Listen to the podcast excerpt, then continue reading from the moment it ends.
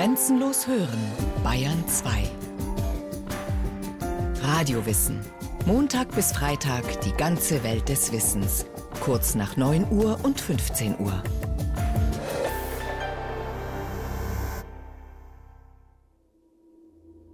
Die Nazis hatten die Vernichtung der Juden zwar jahrelang öffentlich angekündigt, doch als sie den Massenmord dann tatsächlich ausführten, machten sie es lieber unter Ausschluss der Öffentlichkeit. Die Vernichtungslager entstanden fernab im Osten, in entlegenen Landstrichen. Über die Endlösung der Judenfrage wurde nur hinter vorgehaltener Hand oder verschlossenen Türen gesprochen, wie hier vom Reichsführer SS Heinrich Himmler im Oktober 1943 vor Generälen der Waffen-SS. Es soll zwischen uns ausgesprochen sein, und trotzdem werden wir nicht in der Öffentlichkeit darüber reden. Ich meine die Judenevakuierung, die Ausrottung des jüdischen Volkes. Doch am Ende half alles Vertuschen nichts. Die Menschheitsverbrechen der Nationalsozialisten waren zu monströs. Es gab zu viele Tatorte, Zeugen, Opfer und Täter.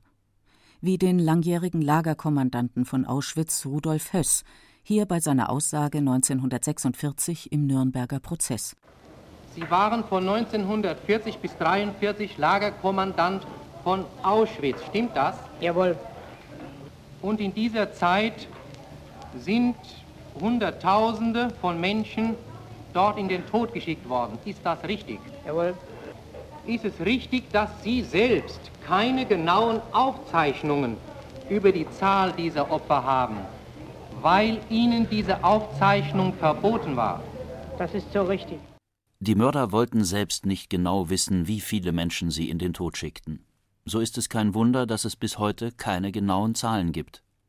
In Auschwitz-Birkenau, der Name ist zum Symbol für den Massenmord geworden, wurden rund eine Million Menschen umgebracht, so die Ergebnisse langjähriger Forschungen. Insgesamt ermordeten die Nazis sechs Millionen Juden, dazu Millionen russische Kriegsgefangene, Hunderttausende Sinti und Roma, politische Gegner, Homosexuelle und andere. Zwar führten die Alliierten nach ihrem Sieg die Deutschen zu Tausenden in die Konzentrationslager, um ihnen das Ausmaß des Verbrechens vor Augen zu führen. Zwar stellten sie die Haupttäter öffentlich vor Gericht.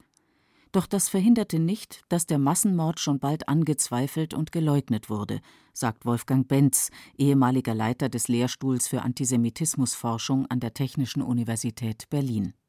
Richtig Konjunktur bekommt es dann natürlich ab dem 8. Mai 1945, als die ganze Nation oder fast die ganze Nation beteuert, man habe von diesen Verbrechen nichts äh, gewusst, man sei von Hitler verführt worden. Das bereitet natürlich den Boden, dann lauschen viele dankbar denjenigen, die behaupten, dieses Verbrechen hat es ja gar nicht gegeben. Die Lüge des Odysseus, der Sechs-Millionen-Schwindel, der Jahrhundertbetrug. Unter Titeln wie diesen erschienen zahllose Schriften, in denen die systematische Vernichtung der europäischen Juden geleugnet wird. Das einflussreichste Buch wird 1972 veröffentlicht. Die Auschwitz-Lüge, geschrieben von einem einstigen SS-Mann, Thies Christoffersen. Er war in Auschwitz gewesen, aber in einem entlegenen Bereich. Aber damit konnte er auch auftreten und sagen, ich hätte das ja wissen müssen, wenn es so etwas Monströses wie den hunderttausendfachen, den millionenfachen Mord an Juden nicht zuletzt auch in Auschwitz gegeben hätte. In Auschwitz habe es ein Bordell gegeben, ein Kino und eine Poststation. Es könne also kein Vernichtungslager gewesen sein, schreibt Christoffersen. Die Filme über Auschwitz seien gefälscht. Seine Thesen sind bis heute in der Neonazi-Szene weit verbreitet. Ergänzt wurden sie in den vergangenen Jahrzehnten durch vermeintlich wissenschaftliche Studien, so der Antisemitismusforscher Wolfgang Benz. In der ersten Welle haben einfach nur Leute behauptet, alle Dokumente sind gefälscht, die den Holocaust beweisen, alle Zeitzeugenberichte sind gefälscht. Das hat natürlich auf Dauer bei vernünftigen Leuten nicht funktionieren können. Und dann hat man sich so in den 80er äh, Jahren etwas Neues einfallen lassen, nämlich naturwissenschaftliche, wissenschaftliche, technische Beweise wurden gefordert, also eine vollkommen abstruse Forderung, als gäbe es nicht genügend Beweise. Vorreiter dieser vorgeblich wissenschaftlich fundierten Auschwitz-Leugnung ist der Amerikaner Fred Leuchter. Er fertigte in den 80er Jahren den sogenannten Leuchter-Report an, der nach wie vor Konjunktur unter Neonazis hat. Zur Empörung von Menschen wie Max Mannheimer. Er hat Auschwitz-Birkenau selbst erlebt. Seine Frau und seine Eltern wurden dort in den Gaskammern ermordet.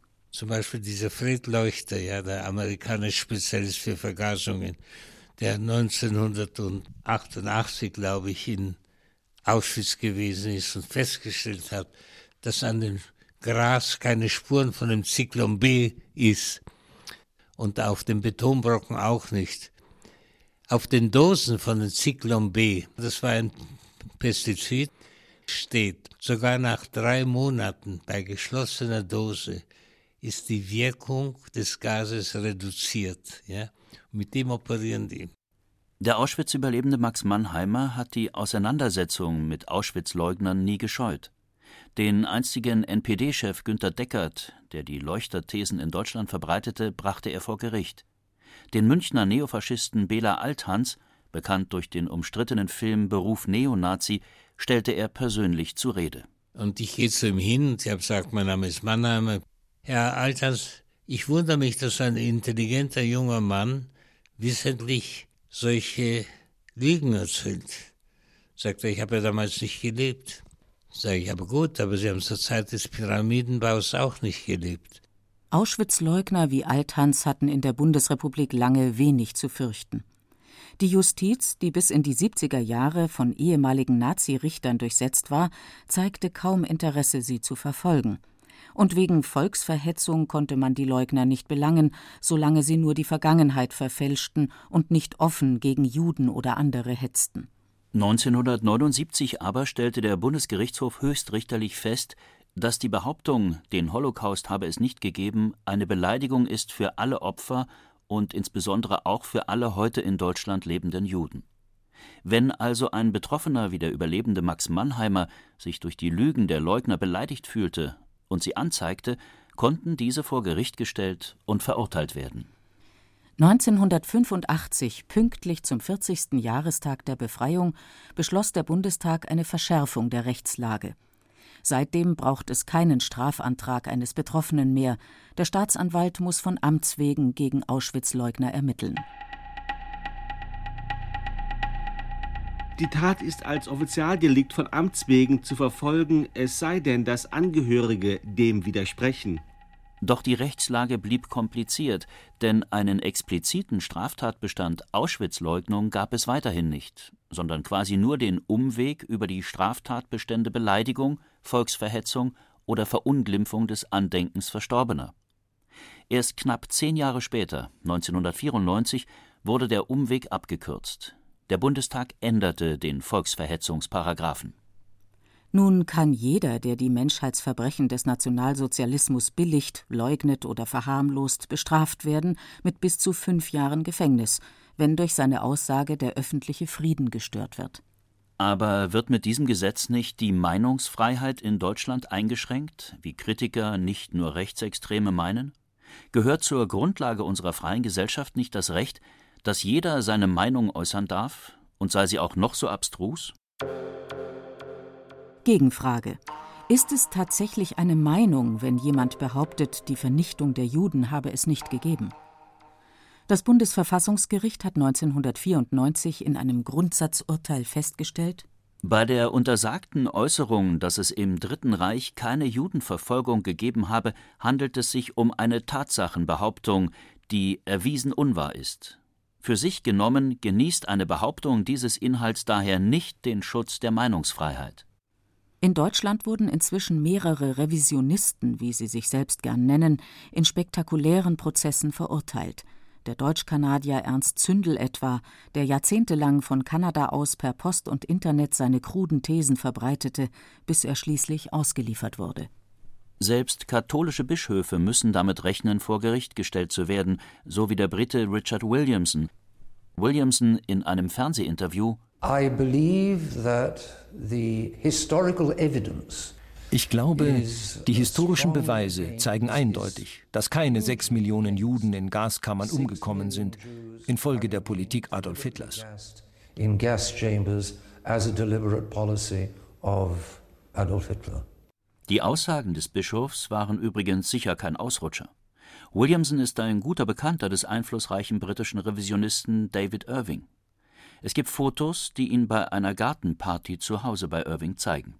Dass manche Revisionisten vor Gericht gestellt und verurteilt werden, ist für viele Rechtsextreme der Beweis dafür, dass die Bundesrepublik und ihre Justiz nicht frei seien, sondern fremdbeherrscht, wie es in ihrem Jargon heißt. Doch auch aus der Mitte der Gesellschaft gibt es Kritik. Die strengen Gesetze produzierten nur unnötige Märtyrer für die rechte Szene. Auch der jüdische Publizist Henrik M. Broder forderte, die Auschwitz-Lüge zu erlauben. Falsch, sagt der Antisemitismusforscher Wolfgang Benz. Natürlich viel besser als das Gesetz, viel besser als der Staatsanwalt wäre die Vernunft, so wie man sich an die Stirne tippt, wenn einer kommt und sagt, der Mond ist aus Käse, sagt man armer Irrer und die Sache ist erledigt. Weil wir aber noch nicht in einer solchen aufgeklärten Gesellschaft leben, brauchen wir leider gesetzliche Mechanismen. Denn wenn man nichts machen würde oder wenn man die Meinungsfreiheit so auslegt, jeder darf jeden beleidigen, dann wäre es um den gesellschaftlichen Frieden ziemlich schlecht bestellt.